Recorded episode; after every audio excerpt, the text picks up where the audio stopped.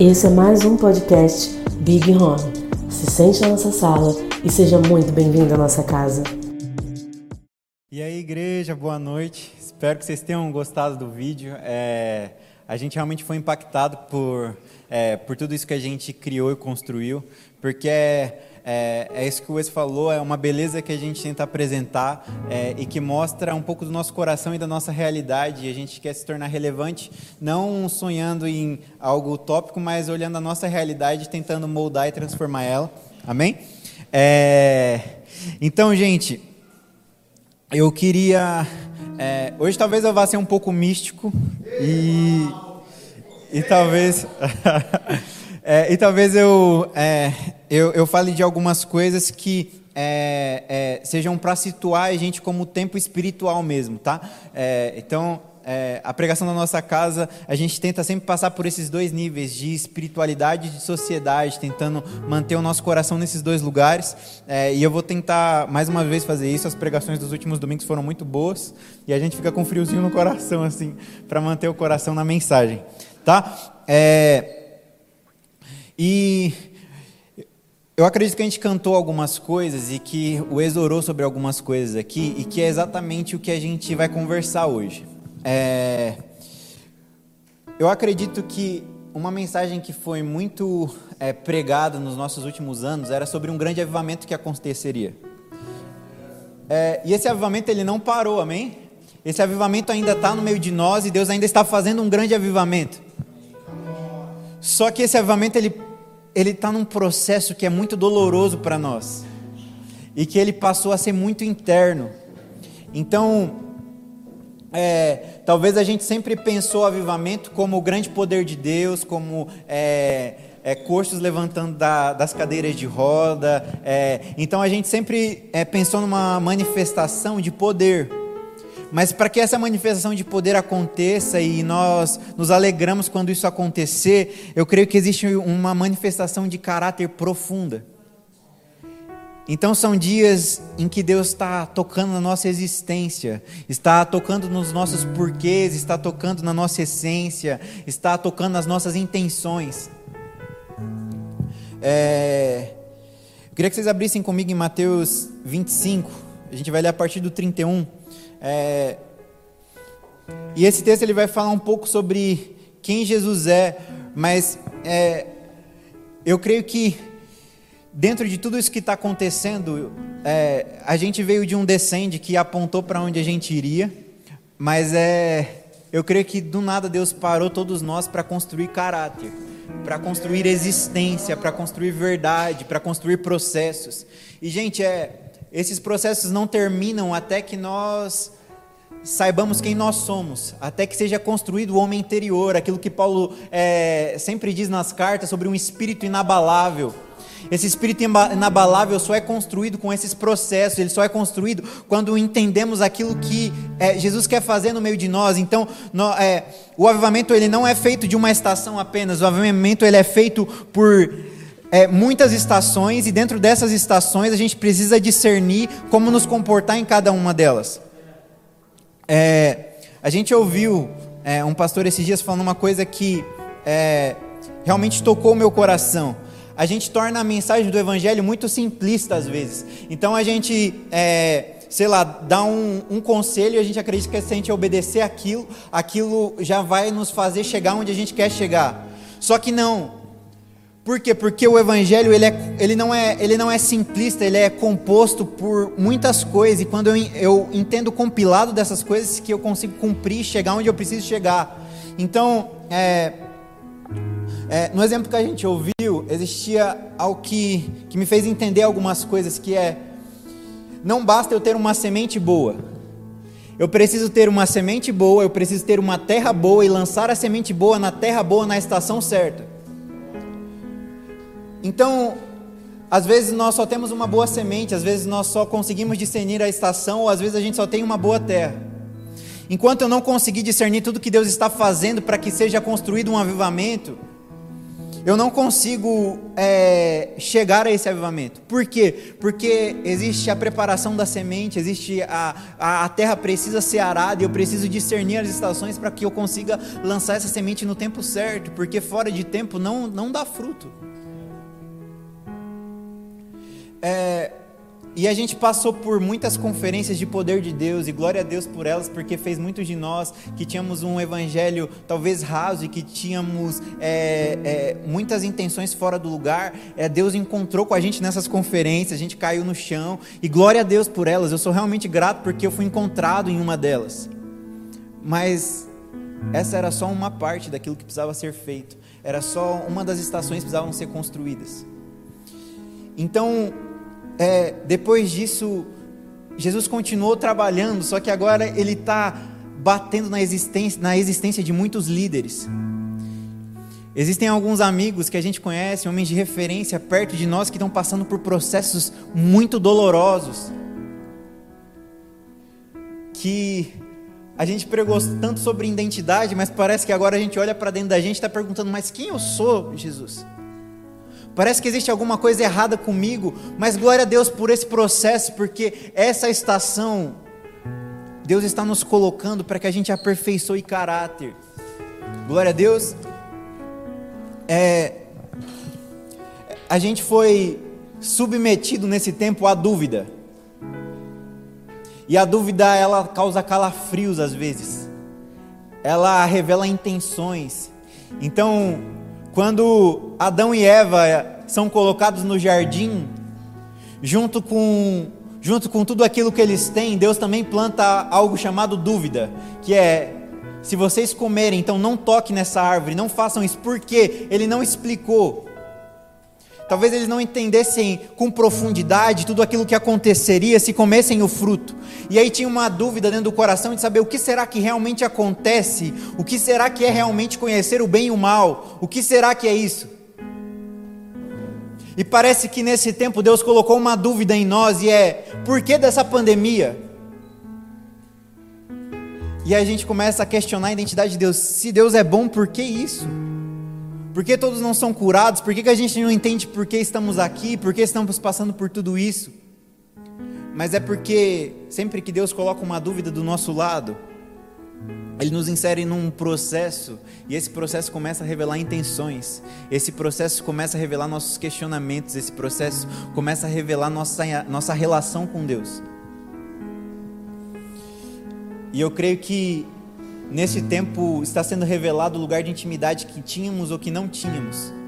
Se confiaríamos no meio da, da dúvida ou se deixaríamos e é, no, nos colocaríamos no lugar de ansiedade, de tristeza, de questionamento, de dor. Porque às vezes nossa dor não é nem porque eu simplesmente não tenho dinheiro, mas é porque eu não sei o que vai acontecer amanhã. É porque no momento que eu tô, a coisa que mais está sendo questionada é a minha dependência. É o quanto eu consigo olhar e encontrar Deus mesmo sem saber a resposta. Glória a Deus. É, e eu creio que no meio da dor, a gente tem algumas reações a ela. Alguns são como Adão e Eva, que a reação é acusar. É dizer a culpa não é minha, eu não sei porquê, eu sou fruto da, eu sou fruto da ocasião, eu sou resultado de que ela fez errado. É lugar onde em vez de eu me comprometer, me, me comprometer em mim mesmo, de, de falar, cara, tem a ver comigo, tem a ver com o que eu não fiz ou com o que eu preciso fazer, eu aponto para o lado e falo, não, é, é, fruto da circunstância, é fruto é, do que não me fizeram, do que não me ajudaram, do que. E, gente, é.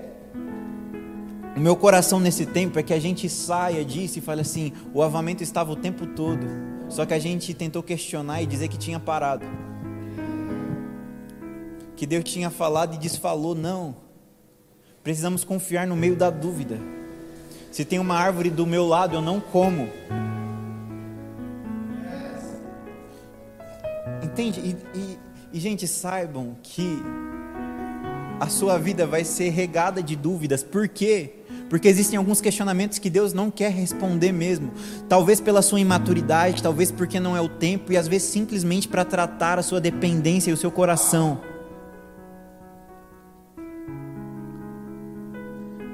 Entende? Para tratar a fidelidade. Você é fiel porque. É, entende? A, a submissão, a fidelidade, ela não tem a ver com o que eu concordo, tem a ver com eu me submeter mesmo sem entender. Porque se eu me submeto só aquilo que eu concordo, isso não é submissão, isso é um acordo. E talvez essa é uma das coisas mais difíceis dessa pandemia, que é nós precisamos nos submeter de verdade a Jesus. Parece que Jesus está ensinando submissão e está doendo, porque parece que não sabíamos o que era de verdade, parece que não sabíamos o que era depender de verdade, parece que não sabíamos o que era ver todos os nossos irmãos feridos e confiar e falar: Eu sei que você está ferido, mas Jesus ainda é bom, Ele ainda é fiel, Ele ainda cuida de nós. Para que as nossas palavras e as nossas verdades não fossem frutos das nossas. É, daquilo que nós vimos das nossas circunstâncias, mas as nossas palavras, as nossas verdades são frutos daquilo que o próprio Deus falou. E eu creio que primeiro isso que Deus plantou do nosso lado, essa pandemia que Deus plantou do nosso lado, o problema não tem sido a doença, o problema é que nós às vezes estamos questionando quem Deus é, ou tentando entender, e Deus simplesmente não está querendo responder agora. Ele é soberano para isso. Ele é soberano para isso, então Simplesmente se submeta, confie, seja fiel. Glória a Deus. É, então vamos para o texto. Está lá em Mateus 25, no versículo 31. E disse assim: Jesus, né? E quando o filho do homem vier em sua glória e todos os santos anjos com ele, então se assentará no trono da sua glória, e todas as nações serão reunidas diante dele e apartará uns dos outros, como o pastor aparta dos bodes as ovelhas, e porá as ovelhas à sua direita, mas os bodes à sua esquerda. Então dirá o rei aos que estiverem à sua direita: Vinde, benditos de meu Pai, possuí por herança o reino que vos está preparado desde a fundação do mundo, porque tive fome e deste-me de comer, tive sede e deste-me de beber. Era estrangeiro e hospedaste-me, estava nu e vestiste-me, adoeci e visitaram-me, estive na prisão e fostem me ver. Então os justos lhes responderão, dizendo: Senhor, quando te vimos com fome e te demos de comer, ou com sede te demos de beber, e quando te vimos estrangeiro te hospedamos, ou nu e te vestimos, e quando te vimos enfermo ou na prisão e fomos te ver, e respondendo o rei lhes dirá: Em verdade vos digo que quando o fizestes a um destes meus pequeninos, irmãos, a mim me fizestes. Então também dirá aos que estiverem à sua esquerda: Apartai-vos de mim, malditos, para o fogo eterno, preparado para o diabo e seus anjos. Porque tive fome, não me deste de comer, tive sede, não me deste de beber. Sendo estrangeiro, não me recolheste, estando nu, não me vestistes, e enfermo e na prisão, não me visitaram. Então eles também lhe responderão, dizendo: Senhor, quando te vimos com fome, com sede, ou estrangeiro, ou nu, ou enfermo, ou na prisão e não te vimos?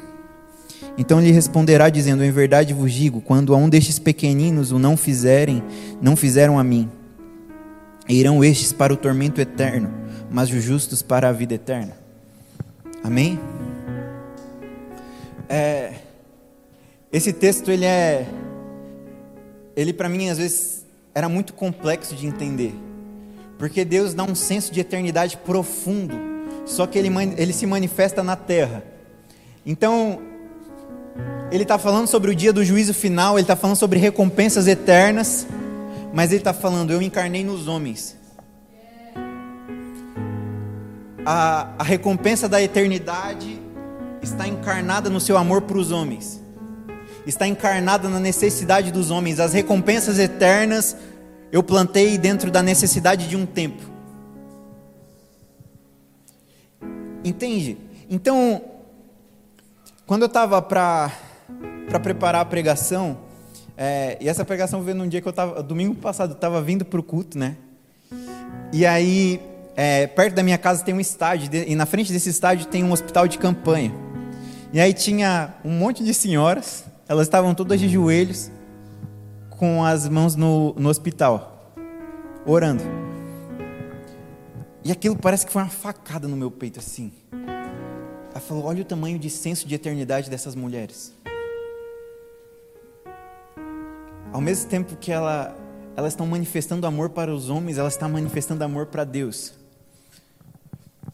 Parece que a dor daquele tempo convergiu céus e terra. Parece que na frente daquele estádio estava, estava convergindo céus e terra ao mesmo tempo. Então, às vezes parece que essa pandemia é dolorosa demais, mas para os homens que estão entendendo, eles estão convergindo céus e terra. Deus se colocou na necessidade de todos os homens e disse: aqueles que forem sensíveis e perceberem com a riqueza que existe dentro da necessidade de cada homem, vão arrancar delas recompensas eternas. Glória a Deus. E gente, é. E quando eu falo disso, eu não falo do, é, do trabalho social pelo trabalho social. Entende? É muito mais profundo que isso. O que Jesus está expressando aqui é: existe um jeito de eu ser amado, existe um jeito de eu ser cuidado. E esse jeito está no quanto você está entendendo o, como a, os céus e a terra se conversam. E talvez essa está sendo a dificuldade dos nossos dias, porque é, Deus parece que está tirando a nossa visão dos céus, mas não literal, mas ele está tentando fazer um movimento de olharmos para os homens. Fala, a terra sempre esteve doente, gente. A terra sempre esteve enferma. Mas agora parece que está se manifestando em toda a carne. Agora está gritando, agora parece que a natureza está gritando aquilo que sempre foi uma verdade. Desde que perdemos Jesus no Éden, desde que perdemos o relacionamento no Éden, a terra está gemendo e gritando. E eu creio que essas coisas tendem a se manifestar cada vez mais. Mas junto com isso, recompensas eternas, cada vez mais profundas vão se manifestar. Nós cremos, por exemplo, numa tribulação. O que é a tribulação senão o tempo mais difícil da terra? O tempo de maior martírio da terra, dos nossos próprios irmãos perdendo a vida. Mas o tempo de maiores recompensas tempo em que o sangue é derramado e depois esse sangue clama diante do próprio Deus. Tempo em que os homens caem diante de tribunais, mas eles levantam e governam sobre as nações algum tempo depois, quando Jesus vier. Então, com essa pregação, o que eu o que eu quero despertar dentro do coração de cada um é que Deus está convergindo nesses tempos céus e terra e existe um grande avivamento, existe a estação ela só foi trocada.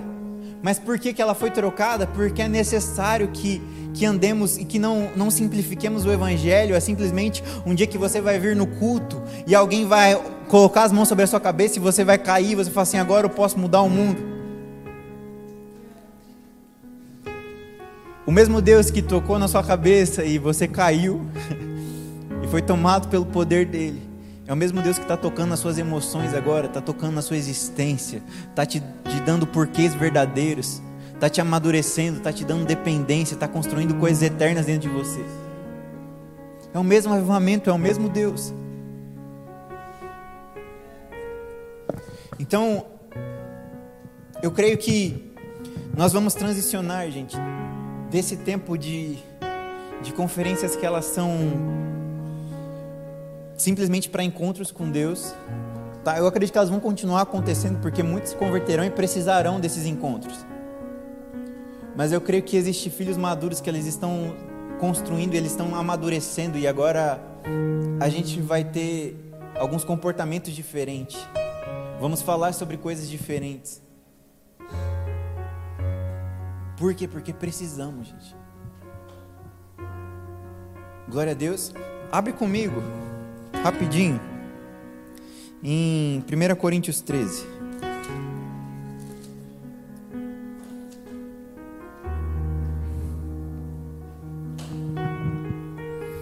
Se tiver ler só, só três capítulos, só três versículos,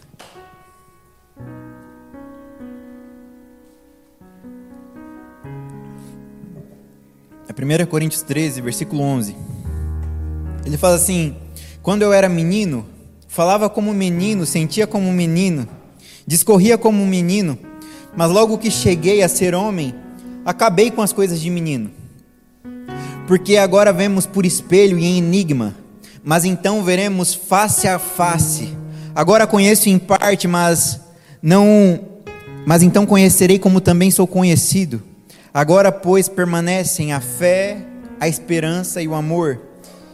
Estes três, mas o maior destes é o amor. Então, é, eu não vou ler tudo para a gente não se prolongar muito, mas é. No começo desse versículo que a gente leu no 11, ele fala sobre um comportamento de menino. E por que, que ele fala sobre esse comportamento de menino? Porque ele fala assim: é, eu pensava como menino. E ele está se referindo ao amor. E o que era o amor que, que, que Paulo entendeu? Ele fala assim: o amor ele tudo suporta, o amor ele tudo crê, o amor ele tudo espera.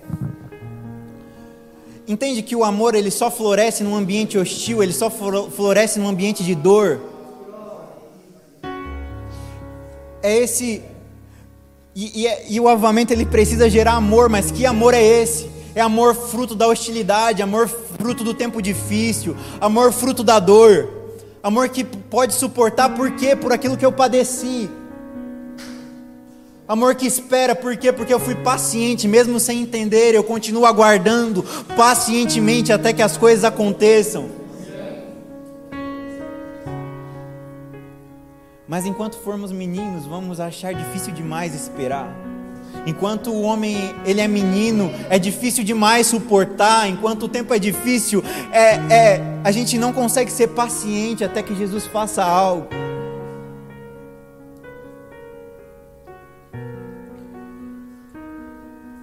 O primeira, eu não lembro direito se é primeira ou segunda Pedro, mas essa carta vai falar que nos últimos dias se levantarão zombadores homens amantes de si mesmo que dirão: Mas desde o tempo dos seus avós vocês dizem que ele, vão, que ele vai voltar. Porque homens que não amam, homens que não frutificaram, homens que não convergiram céu e terra. Então, para eles, eles estão simplesmente olhando para a terra e estão vendo: não existe resposta, não existe resultado.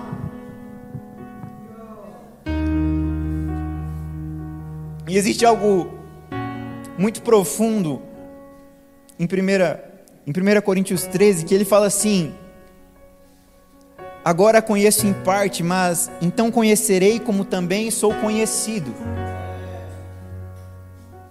Então conhecerei como também sou conhecido. Deus ele está num processo de conhecimento do seu caráter do seu coração e das suas respostas. Existem alguns homens nos últimos dias que ele diz: Aparta, apartai-vos de mim, que foi o que a gente leu lá quando a gente não deu de comer, quando a gente não deu de beber, ele fala assim: Apartai-vos de mim porque eu não vos conheço. Então, quem ele conhece? Ele conhece homens de caráter, ele conhece homens que suportaram, homens que esperaram, homens pacientes. Então, o que a pandemia está dando a Deus? Um processo de conhecimento do homem, um processo de conhecimento de quem nós somos. E glória a Deus pelo que Ele está fazendo. Glória a Deus porque Ele está querendo conhecer a igreja ainda. Ele quer conhecer a igreja que está se manifestando nesse tempo. E Ele nos inseriu em processo de dores para saber se seriam meninos ou homens que responderiam. Depois de algumas conferências, depois de alguns encontros, depois de tudo que vivemos, que resposta estamos dando?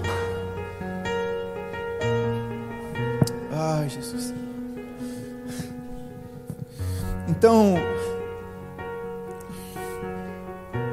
quando eu penso nisso, e nesse processo que Deus está fazendo dentro de nós, eu creio que vai ser muito sobre o que a gente vai construir como igreja a partir de agora. E, e essa conferência, gente, eu tenho ouvido algum, algum tempo sobre um divisor de águas.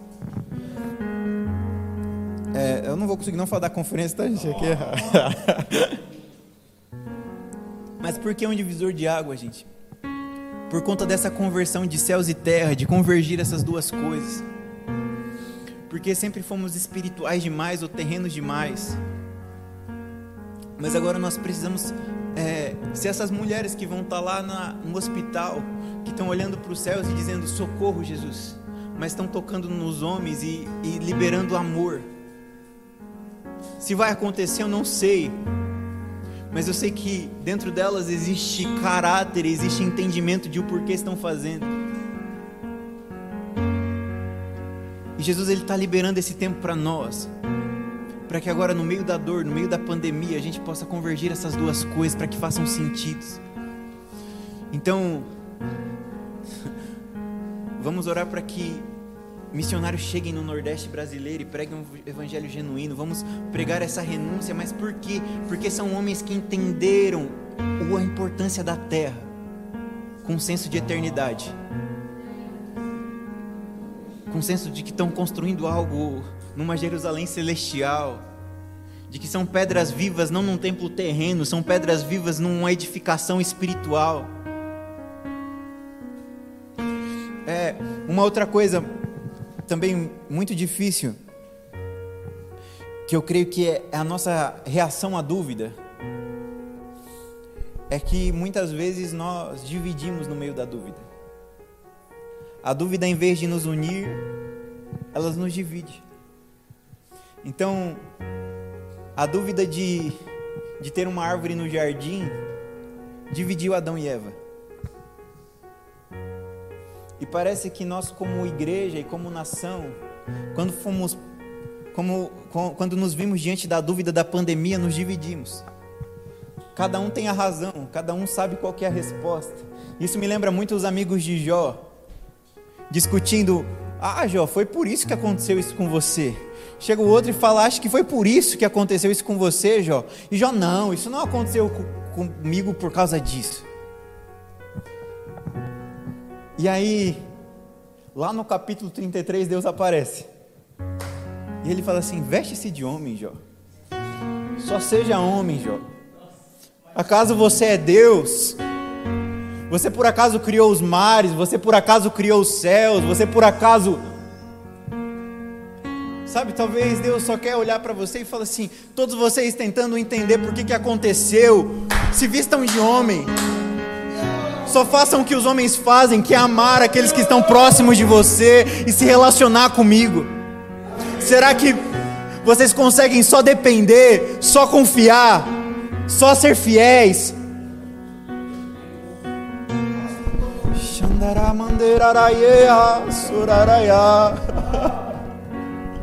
Jesus nos ensina a confiar em você. Então, então eu creio que nesse tempo é tempo de não dividir mais. Não é porque o nosso país está polarizado que existe uma esquerda e uma direita. Essas ideologias não dizem quem nós somos, elas não defendem nossos interesses, não defendem o que acreditamos nem, as, nem a esquerda que defende o pobre, nem a direita conservadora que defende a família. Porque ainda não é o que cremos, ainda não é aquilo que acreditamos, não é em plenitude.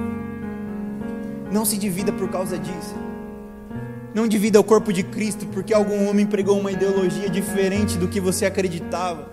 Se for necessário, desacredite. Se for necessário, desaprenda tudo. Pegue a Bíblia e se alimente simplesmente dela. Glória a Deus. É... Então, quando, quando a gente vê Mateus 25 e Jesus ele fala sobre idade de comer, sobre idade de beber, sobre visitar, sobre vestir, vocês entendem que ele não está falando simplesmente sobre o milagre? Ele está falando simplesmente de. Gente, é, olha que paradoxo: o homem que curou todo mundo ele está falando assim, ele não está questionando de que você não curou alguém, ele está falando assim, por que você não foi no hospital visitar? O homem que que libertou os demônios, ele está olhando para as prisões e por que, que você não foi lá simplesmente passar um tempo com o preso? Que paradoxo é esse? Por quê? Porque ele está falando sobre amor, simplesmente uma conversão de céus e terra. É só alguém que está expressando a realidade de Deus nos céus e o que ele sente pelos homens na terra. E eu creio que essa pandemia, de acordo com tudo que a gente já ouviu nas pregações anteriores, eu não preciso repetir. A gente só precisa visitar agora. Só precisa cuidar. Só precisa entender que estamos em um tempo de muitas riquezas. Riquezas terrenas não. Riquezas espirituais.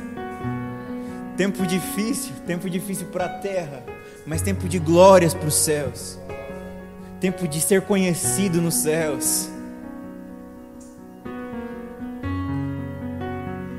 Os homens que foram conhecidos no céu, os grandes homens de Deus, foram homens de tempos tão difíceis, mas os tempos difíceis revelaram quem era como era o caráter. Esses tempos difíceis revelaram o coração e o amor. O questionamento para os mártires, o questionamento para Paulo, existe uma história em Roma. Roma ela foi Roma ela pegou fogo, né? Do nada Roma pegou fogo em todos os é, os principados não são demônios, né, gente? Principados eram o nome das cidades.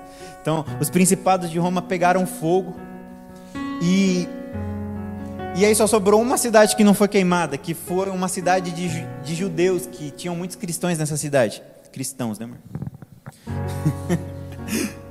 que existiam muitos cristãos nessa cidade. É, e quando essa cidade ela foi queimada, essas cidades foram queimadas, o Nero, o imperador da época, ele olha e fala: é, foram eles que queimaram, por quê? Por que tudo pegou fogo e, e, na cidade do, e na cidade dos judeus não, não, não, não pegou fogo? E aí ele ele lança uma sentença sobre, sobre o estado de Roma para que pegassem todos os cristãos, colocassem estacas e tocassem fogo nos seus corpos. E aí, é, e aí tem uma frase de Nero que ficou muito famosa no tempo que era.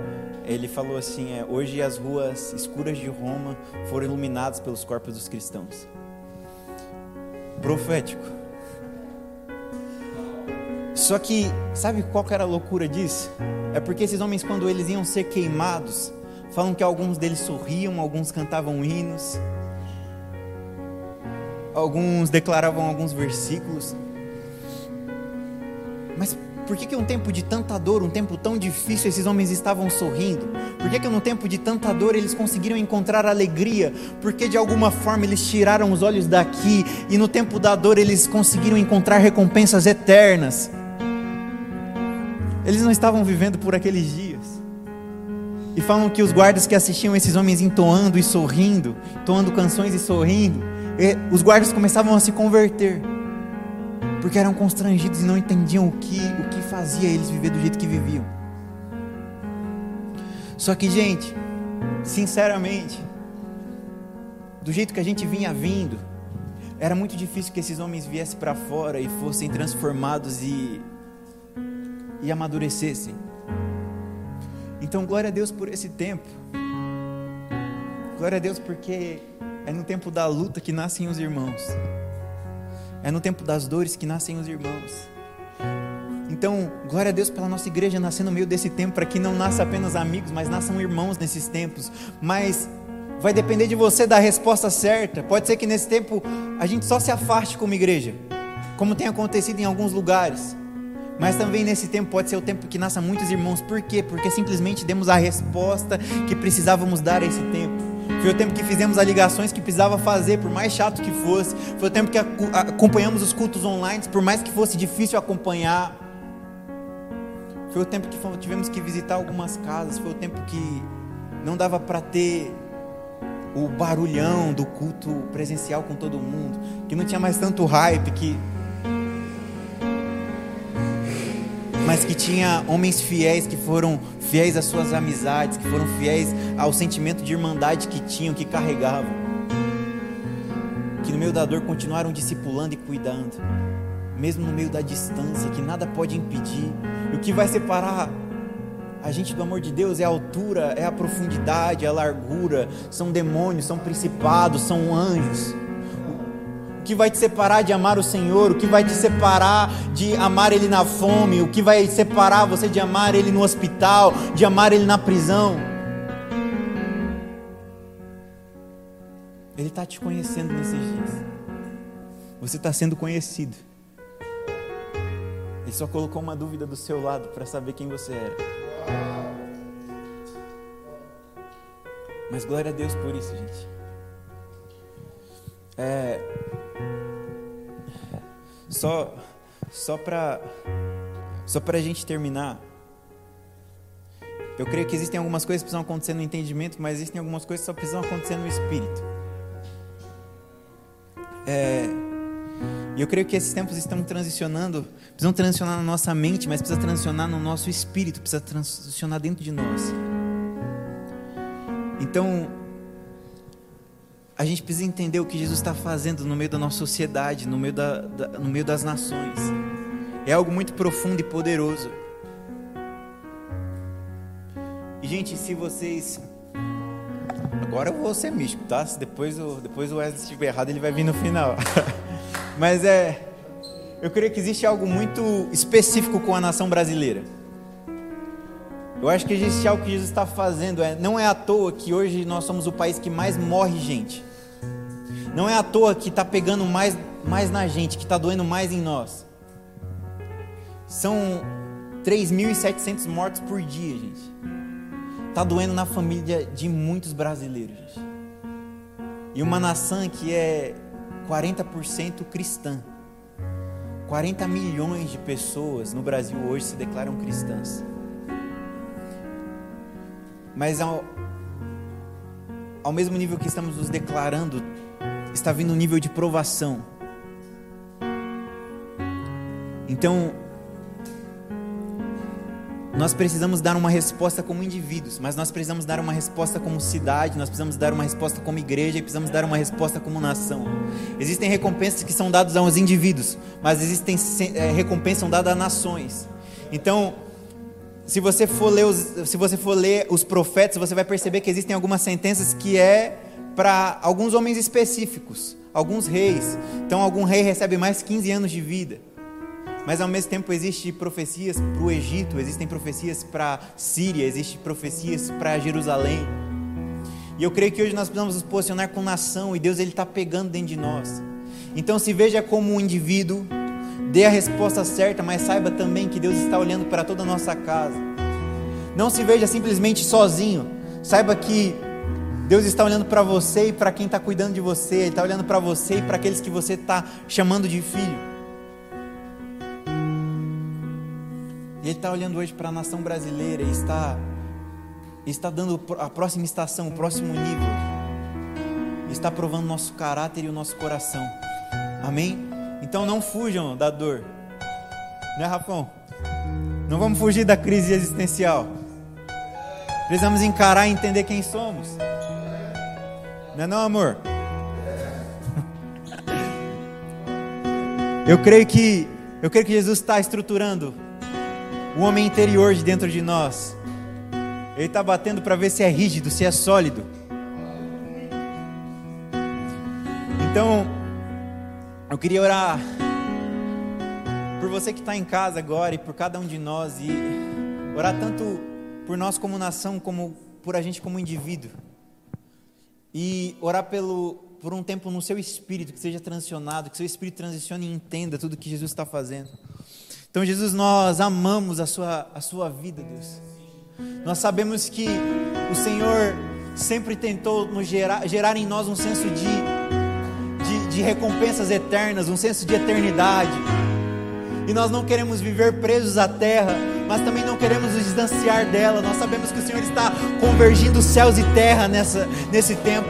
O Senhor está unindo as duas coisas. O Pai Nosso está acontecendo, está sendo doloroso, mas nós entendemos a Sua vontade e nos submetemos a ela. Nós queremos depender, Deus.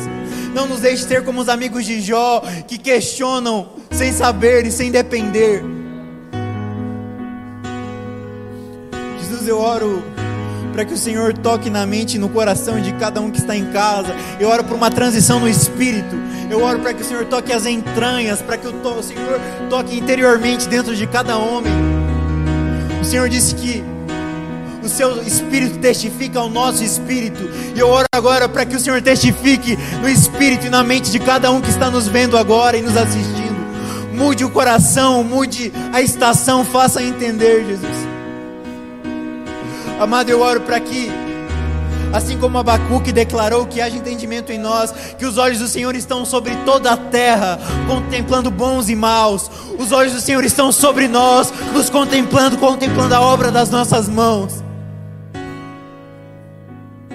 Eu oro nos dê senso de eternidade, Deus. Nos faça trabalhar juntos.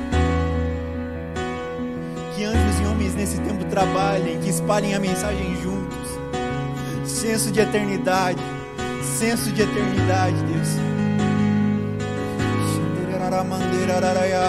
Deus, que a dúvida, que a dúvida não nos roube a confiança, que a dúvida não nos roube a fidelidade, que a dúvida não nos roube a submissão.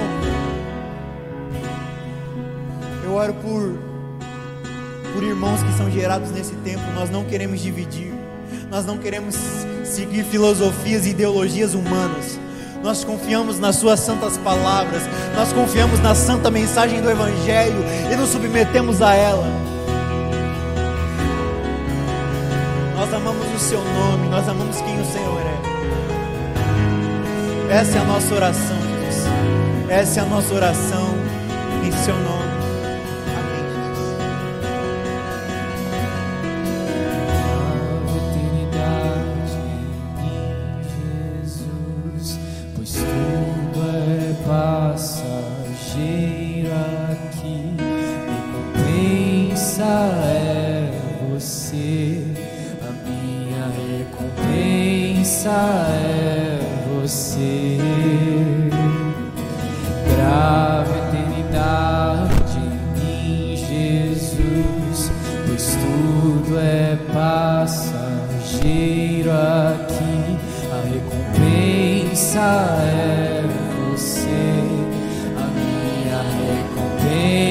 Essa é você gravar, grava eternidade em mim, Jesus, pois tudo é passageiro aqui. A recompensa é você, a minha recompensa é você.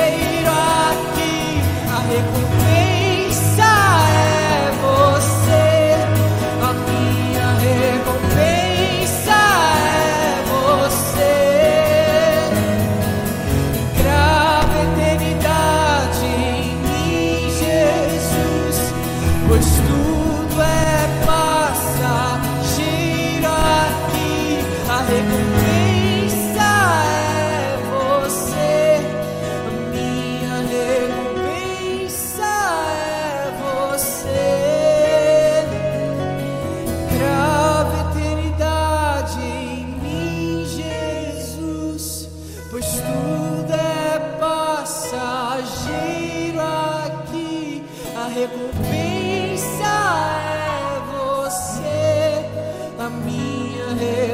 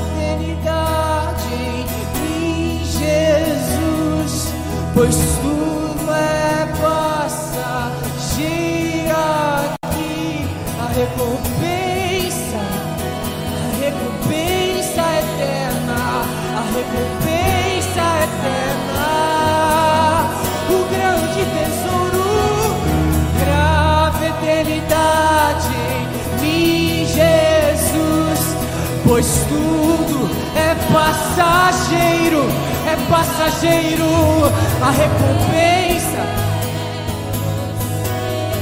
A minha recompensa é você.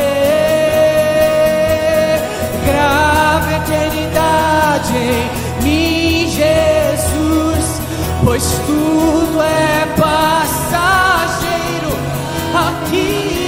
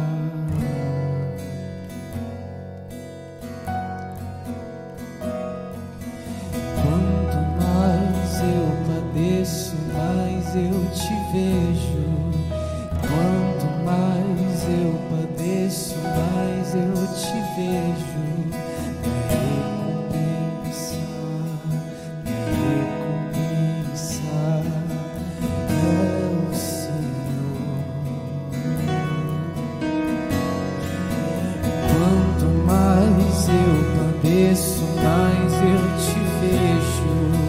Quanto mais eu padeço, mais eu te vejo.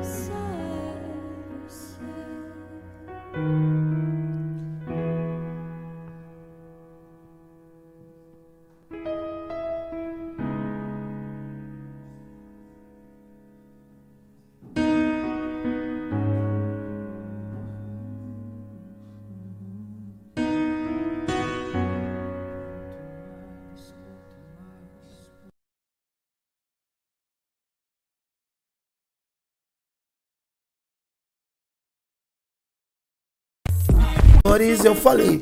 E em meio a todos esses desamores que por meio de alguns antivalores comprou a falta de razão e trouxe como novo ganha-pão a drogadição. Ainda assim, todo dia utopias das mesmas sintonias fazem com que lá do alto da colina atos e gestos se tornem poesia. A vida veio a sorrateira e apresentou uma fácil condição de tudo que o seu José transbordava. Só de ouvir o que os olhos dele falavam, o coração de quem via pulava lá do alto, da onde a pipa mais alta podia ser avistada.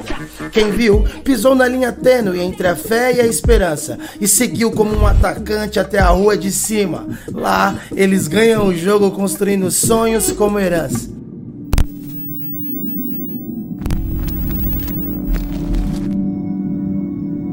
As maiorias das construções das colinas sempre serão as grandes casas, que são constituídas por família.